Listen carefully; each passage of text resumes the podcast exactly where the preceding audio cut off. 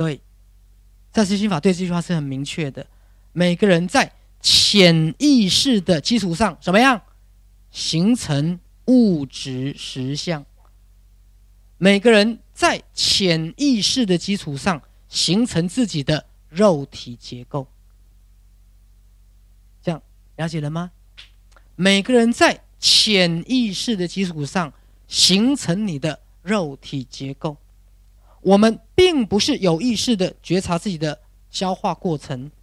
同样的，我们也不是有意识的觉察到自己不断的把能量转变成物质的方式。所以各位，在你的潜意识跟内我层面，它每天都在进行一个过程，什么过程？把能量转换成你所感受到的物质实相。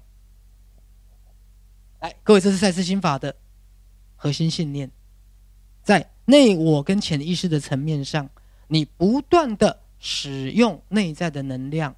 将之转化成你的肉体形象，所以你对自己越有信心，你觉得自己越是一个很棒的人，那么我一直告诉大家，你的健康会越棒。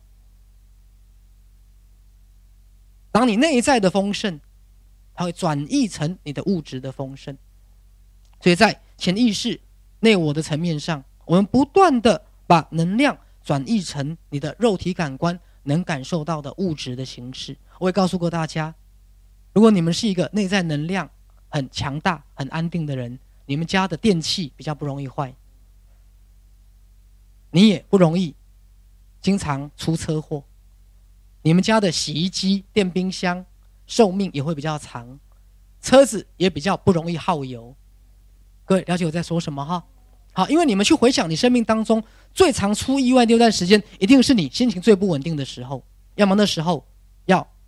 濒临离婚的过程，要么那时候孩子功课出问题，要么那时候你家里有一些状况让你心烦意乱。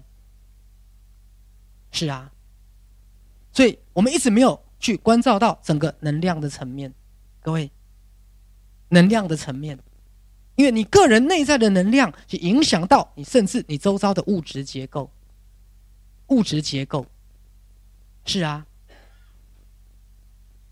好，包括我刚讲的。好，你们家的电器不容易坏，你的车子会很顺利，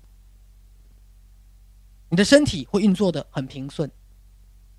是啊，好，所以你们开始真的要从能量的层面来看到你跟物质实相的关系。好，来。